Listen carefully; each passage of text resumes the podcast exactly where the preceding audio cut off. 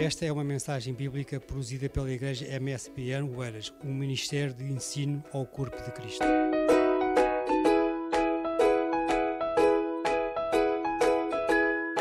Meus irmãos, a paz do Senhor. Tome a sua Bíblia, por gentileza, e vamos no Evangelho segundo Mateus, no capítulo de número 26. E vamos ler a partir do versículo 17. Evangelho de Jesus Cristo, segundo Mateus, capítulo 26, e o versículo de número 17.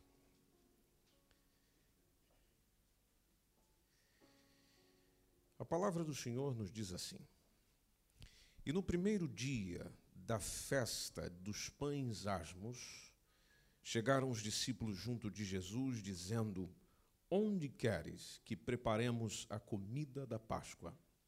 E ele disse: Ide à cidade a um certo homem e dizei-lhe: O mestre diz: O meu tempo está próximo. Em tua casa celebrarei a Páscoa com os meus discípulos. E os discípulos fizeram como Jesus lhes ordenara e prepararam a Páscoa. E chegada a tarde, assentou-se à mesa com os doze. Enquanto eles comiam, disse: Em verdade vos digo que um de vós há de me trair.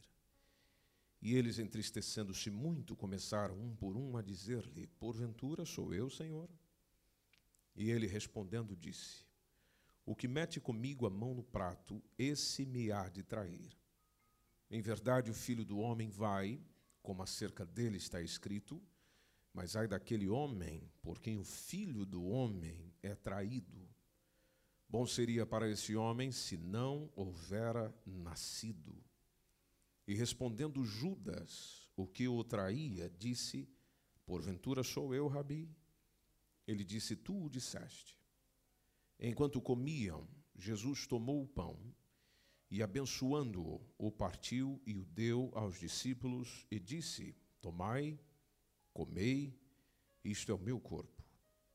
E tomando o cálice, dando graças, deu-lhe, dizendo: Bebei dele todos, porque isto é o meu sangue, o sangue do Novo Testamento, que é derramado por muitos para a remissão dos pecados. E digo-vos que desde agora não beberei deste fruto da vide até aquele dia em que o beba de novo convosco no reino de meu Pai. E tendo cantado um hino, saíram para o monte das oliveiras. Repetindo o verso 30. E tendo cantado um hino, saíram para o monte das oliveiras. Muito obrigado. Tome seu assento, por gentileza.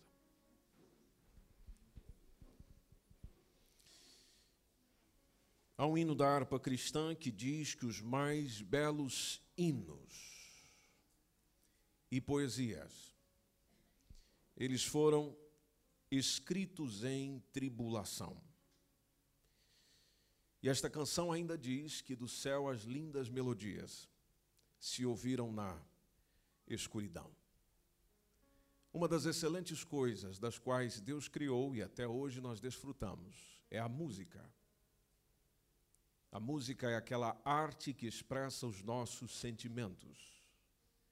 E Deus deu habilidade ao ser humano para criar diferentes tipos de música, diferentes tipos de sons, com pouca quantidade de notas. Se nós fizermos a soma das notas musicais, são sete, e segundo me disseram, se somarmos com bemóis, dá um total de doze. É muito pouco. Mas você nunca viu um músico, um autor, fazendo greve, porque não tem condições de fazer novas músicas, porque as notas acabaram. É muito pouco. Mas veja a habilidade que Deus deu ao homem de fazer muito com pouco. Existem milhões de músicas no mundo com poucas notas. Elas acontecem e existem por causa da habilidade que Deus deu ao homem, dando-lhe o privilégio de, através da música, expressar os seus sentimentos. A música na Bíblia está intrinsecamente ensinada, apoiada, incentivada. Salmos, por exemplo, quando você o lê, é um livro de cânticos. Logo, o próprio Salmos é um inário. É o próprio Salmo que diz que nós não podemos ficar cantando sempre a mesma coisa. Ele diz: cantem ao Senhor um novo cântico, justamente por causa da habilidade que o Senhor nos deu. Às vezes ficamos a pensar por que é que cantar é tão importante e tão bom. A ciência nos ajuda nessa resposta.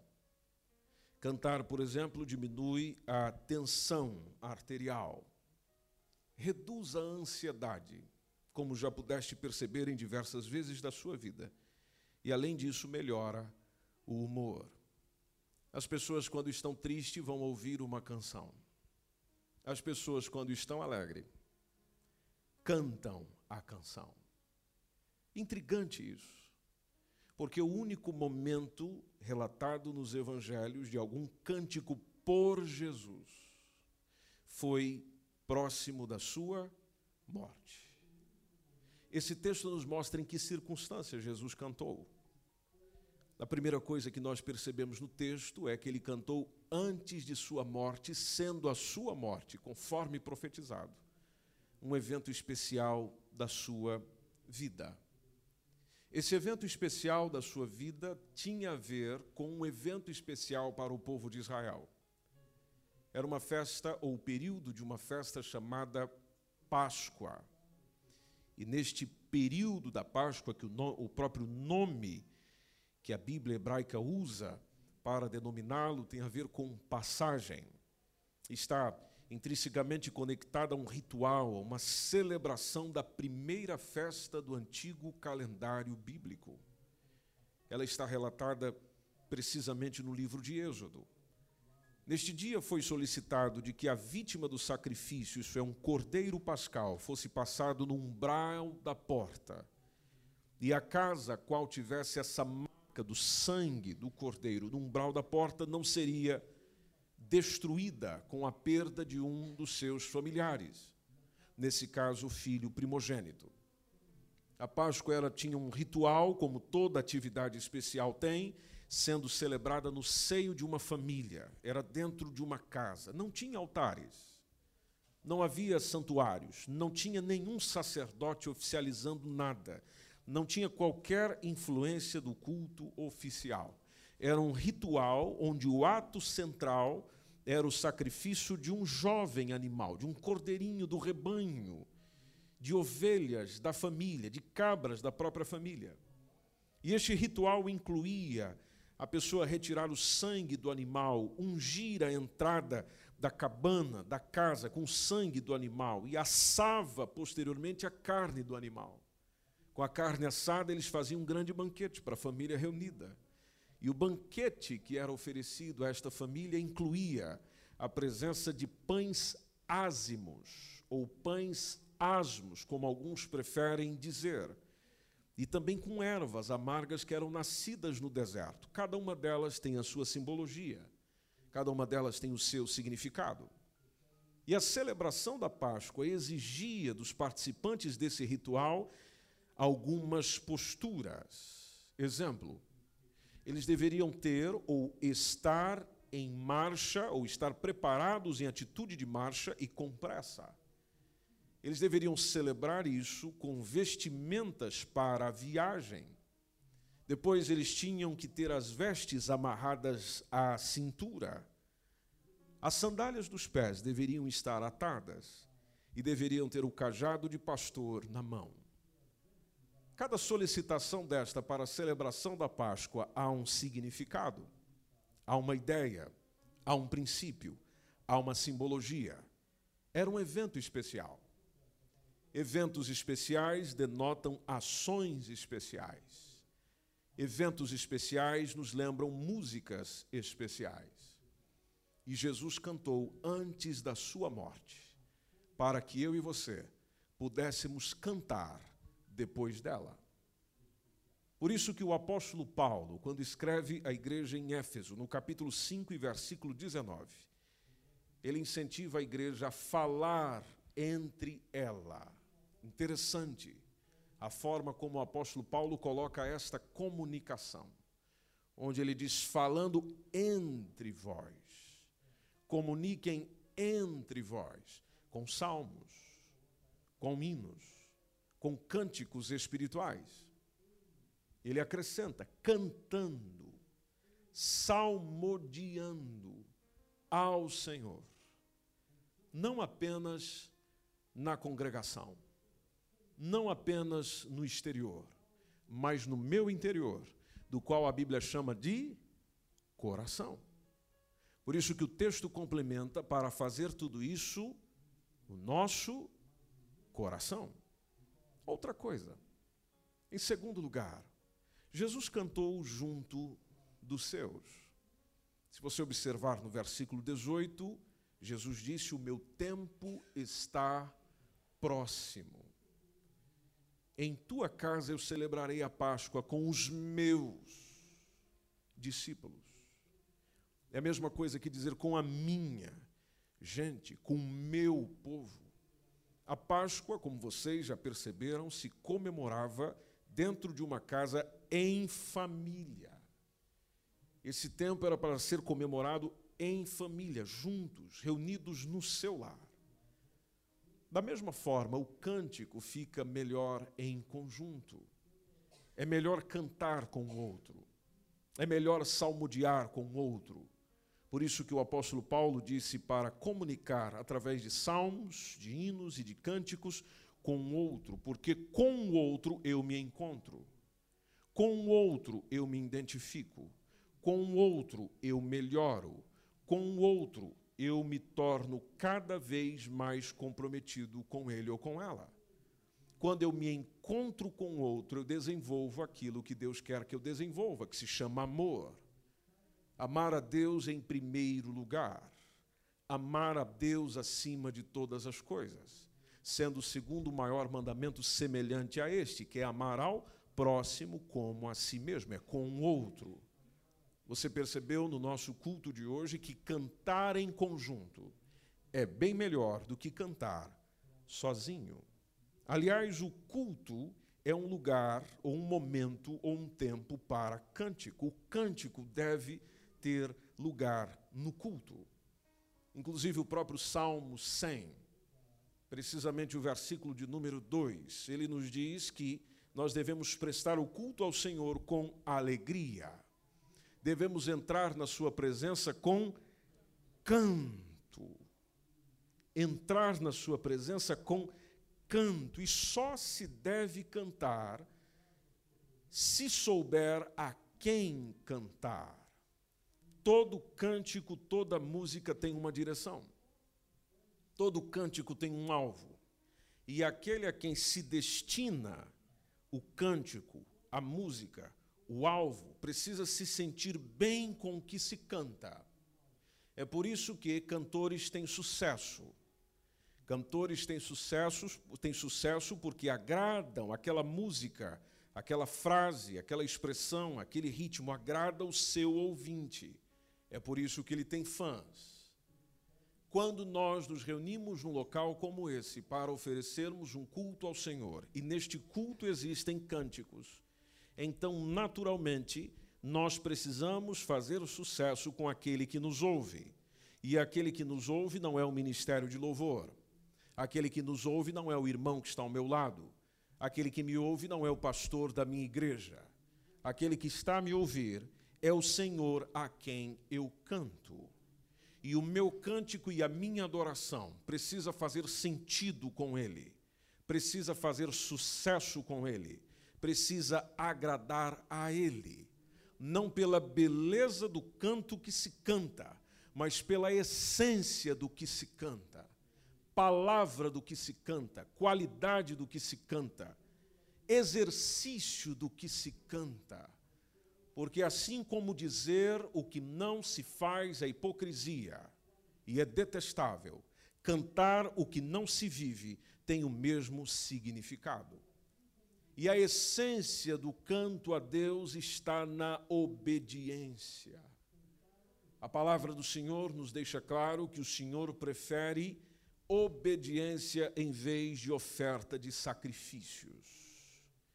É melhor obedecer a Deus do que oferecer-lhe sacrifício, as melhores coisas ou as melhores ofertas. Por isso que Colossenses capítulo de número 3, versículo 16. O Paulo, quando escrevia este texto, disse à igreja em Colossos para que habitasse ricamente neles, algo que é muito importante, que é a sabedoria, ou a palavra de Cristo habite, melhor dizendo, em vós de maneira abundante.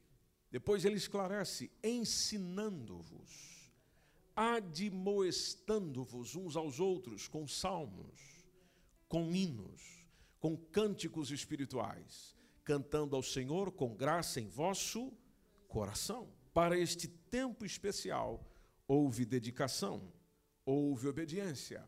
Onde houve obediência? Versículo 19.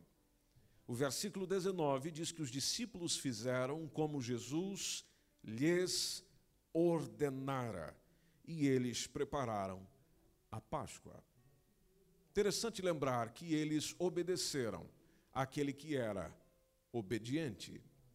Porque o mesmo Evangelho nos diz que pela obediência de Cristo Jesus, é que nós fomos feitos justos.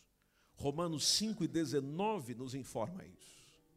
Em terceiro lugar, Jesus cantou após um momento de traição. O versículo 20 nos diz que, chegada a tarde, assentou-se à mesa com os doze. E o verso 21 nos informa que, enquanto eles comiam, disse: Em verdade vos digo que um de vós há de me trair. Cantar em tempos difíceis é uma prática desafiante. É difícil cantar quando você se sente morto. É difícil cantar quando você se sente abandonado. É difícil cantar quando você foi negado. É difícil cantar quando você foi traído. É difícil cantar quando não existe razões de celebrações jubilosas e alegres. É difícil cantar quando só há vontade de gritar, pela agonia da alma, pelo sofrimento da alma, pela aflição do espírito, do qual, pelas suas emoções, o agonizam e dificulta expressar cântico para alguém e às vezes já nos sentimos mortos antes mesmo de cantar. E perguntamos então para que cantar? Aí é onde eu preciso lembrar de que aquele que criou a música a disponibilizou para que com ela eu faça aquilo que a minha alma precisa, que é tranquilizar, que é suavizar, que é não se atemorizar. Na sua própria recordação, você deve ter, acredito eu, seja com um hino ou uma música secular, em algum tempo, quando você a ouviu, você tranquilizou, ou você foi motivado.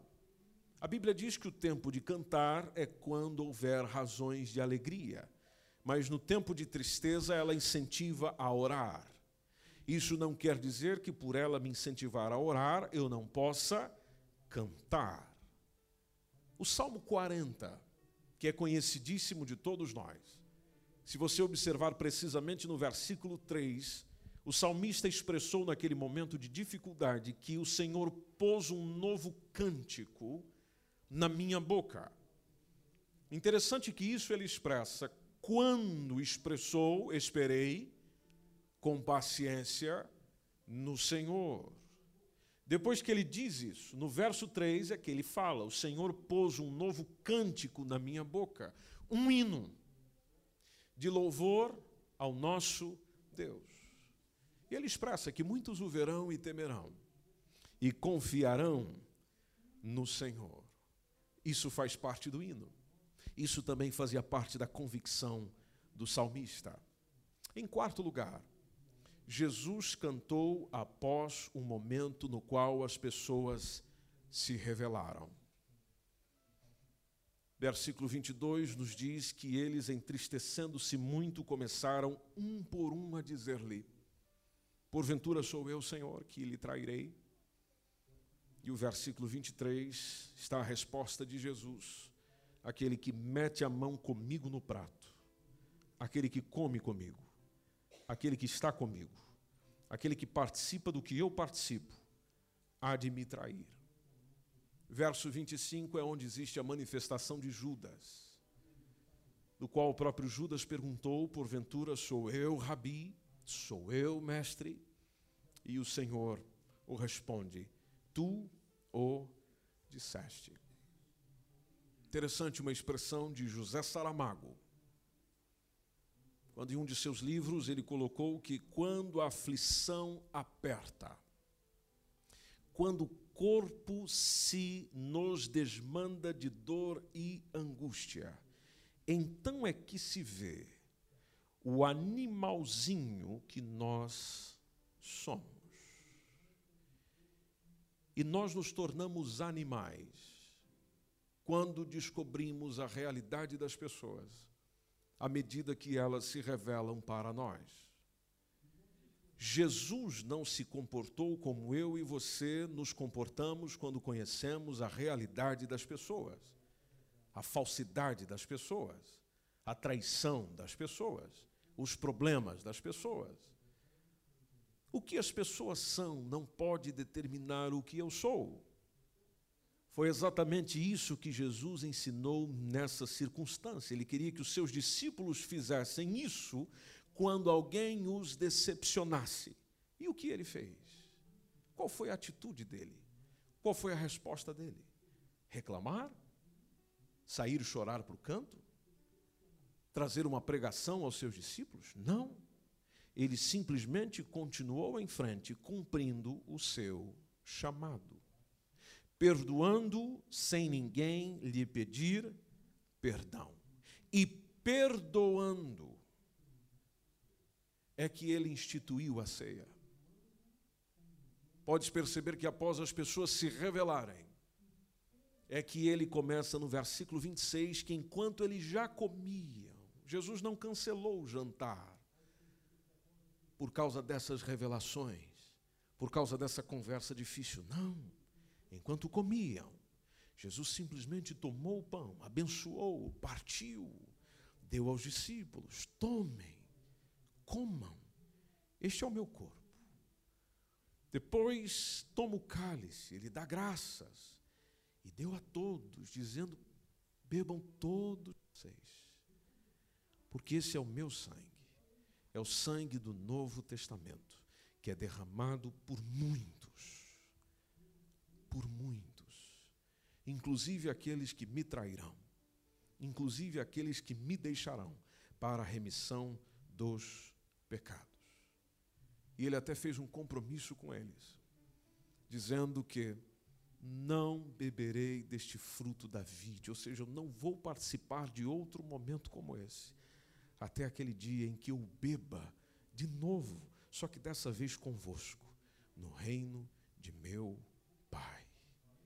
Depois dessa reunião difícil, minha gente, depois desse jantar pesado, depois da agonia da alma, é que Jesus ainda teve condições de cantar um hino. Uma tempestade de emoções não afetou o cântico de Jesus. Jesus não deixou de cantar porque tudo estava indo mal. Ele cantou para que tudo ficasse bem. E Jesus, através da sua vida, demonstra que adorar a Deus é mais do que cumprir exigências cerimoniais. Adorar a Deus é mais do que você ficar em pé e cantar com ministério de louvor. Adorar a Deus é mais do que você cantar com alguém. Louvar ao Criador envolve você por completo, envolve a totalidade do nosso ser, do nosso espírito, alma, corpo. Logo, tudo o que eu sou deve se envolver na adoração. E adoração, envolvendo o que eu sou, envolve também o que eu tenho. E uma das coisas que eu tenho são relacionamentos. A maneira pela qual nós nos relacionamos com as pessoas denuncia se nós somos ou não adoradores. Se o nosso cântico tem essência, não tem apenas excelência, ele tem essência.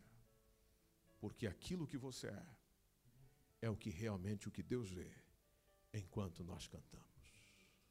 Você pode estar em pé, por favor.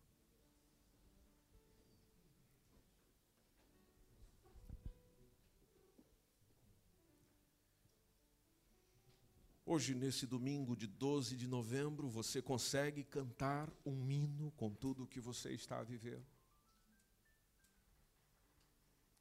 Hoje você consegue, com toda a expressão da tua alma, do teu coração, da tua vida, com a totalidade do seu ser, cantar um hino? Deixe-me acrescentar esta pergunta. Você consegue hoje apenas cantar ou consegue também adorar? Adorar cantando é totalmente diferente de só cantar. Só cantar, muita gente é capaz de fazê-lo. Eu não sou um excelente cantor. Tem pessoas que cantam bem melhor do que eu. Agora, o que vai valer se tanto eu ou o cantor se apresentar diante de Deus não é a excelência da música, é a sinceridade do coração enquanto se canta e nós estamos numa reunião de ceia do Senhor, o tipo de vida que nós estamos vivendo é sempre pensado num tempo como esse, de ceia. E o tipo de vida que Deus deseja que nós desenvolvamos está ligado à vivência do louvor e da adoração na sua mais perfeita sinceridade. Onde alguém me traiu, eu canto. Alguém me desprezou, eu canto. Eu sinto dores, eu canto. Está tudo bem, eu canto. Não está tudo bem, eu canto. Porque eu não vim apenas para cantar, eu quero utilizar o meu cântico para adorar ao meu Senhor. Porque antes de morrer por mim, ele cantou a sua alma agonizava, ele cantou. A sua alma sofria, ele cantou. Por que, que eu não posso cantar? Por que, que eu não posso, mesmo sentindo dores, não apenas no físico, mas no meu interior, pelas decepções da vida, expressar o meu cântico diante do Senhor? Com isso, a minha experiência de adorar ao Deus, vai me permitindo amá-lo cada vez mais, e quanto mais eu amo a Deus, mais eu amo as pessoas que estão à minha volta. Logo eu vou vivendo a, não só o melhor de Deus, mas passando o melhor de Deus para as pessoas também e perdoando. Assim como perdoando ele cantou naquele dia. Por isso a necessidade da palavra de Deus habitar ricamente em nós, para que nós ensinemos aconselhemos-nos uns aos outros com sabedoria e cantemos hinos, salmos, cânticos espirituais com gratidão a Deus em seu coração. A oração que eu convido você a fazer é a oração de nós aprendermos a cantar na adversidade, aprendermos a cantar na dor. Jesus está neste lugar. E você tem condições de aí mesmo falar com Ele, dizer: Senhor, ensina-me, ensina-me, ensina-me a cantar no tempo que eu estou vivendo, ensina-me a adorá-lo na dificuldade que eu estou a viver. Nessa semana tive situações difíceis, mas mesmo assim eu quero adorá-lo neste lugar, quero participar do teu corpo e do teu sangue, adorando ao Senhor, cantando ao Senhor bendizendo ao Senhor, por tudo aquilo que o Senhor é para mim. Se você deseja fazer esta oração, eu te convido gentilmente, se você puder, fechar os seus olhos, com o objetivo de que nada, absolutamente nada, o distraia. E expresse a sinceridade da tua alma e do teu coração diante de Deus nesse momento. Oremos juntos. Senhor Jesus, nós acabamos de perceber pela tua palavra que aquele dia foi um dia terrível para o Senhor. Aquele dia foi um dia agonizante para o Senhor. Mas não impediu do Senhor instituir algo que nós participaremos dentro de poucos minutos, que é a ceia, a qual o Senhor mandatou que nós a fizéssemos até o dia que o Senhor retornasse. E cumprindo a tua palavra, assim o fazemos nesta noite e neste lugar, reunidos como igreja, seus discípulos, sua gente, para celebrar este tempo especial. Há pessoas entre nós com corações partidos. Há pessoas entre nós com corações magoados. Há pessoas entre nós com dificuldades de relacionamento. Há pessoas entre nós com dificuldades de perdão. Mas nessa noite nós aprendemos com o Senhor. Queremos aprender mais do Senhor para fazer exatamente como o Senhor. Por isso, papai, em primeiro lugar, pedimos perdão pelos nossos pecados, assim como perdoamos aqueles que nos têm ofendido. Perdoa-nos pelos nossos pecados, assim como nós perdoamos aqueles que nos têm ofendido. Jesus, perdoa-nos pelos nossos pecados, assim como nós perdoamos aqueles que nos têm ofendido. Não nos deixe cair em tentação, mas livra-nos do mal, porque Teu é o reino, Teu é o poder, Tu é a glória para todos sempre. E nesse instante, querido Espírito Santo, do qual participaremos do corpo e do sangue de Jesus, conforme predito em Tua palavra, derrame, Senhor, da Tua alegria nestes corações. Derrama do teu bálsamo sobre estes corações, traz remédio sobre a alma deste homem, traz remédios sobre a alma desta mulher, remédios espirituais para a cura da alma, sossego para a aflição da alma, tranquilidade para a ansiedade do espírito, pela dor que sente, pelo sofrimento que sente, pelas frustrações que tem, pelos pecados que cometeu. Em tudo isso, o teu Espírito Santo possa revigorar, transformar, libertar, avivar, revigorar. E enquanto cantamos, adoramos e exaltamos o teu santo nome, tu possas mais uma vez manifestar a tua glória entre nós, teu mover sobre nós, tua vida entre nós, a vida com abundância que o Senhor veio nos dar, seja sentida vivenciada, experimentada na vida deste homem, na vida desta mulher, na vida deste jovem, na vida desta criança, para a honra e glória do nome de Jesus. Em o nome de Jesus. Amém. Este foi mais um podcast MSBN Oeiras. Nos acompanhe pelas redes sociais, Facebook, Instagram e também pelo nosso canal no YouTube ou acesse o nosso site www.msbnportugal.com.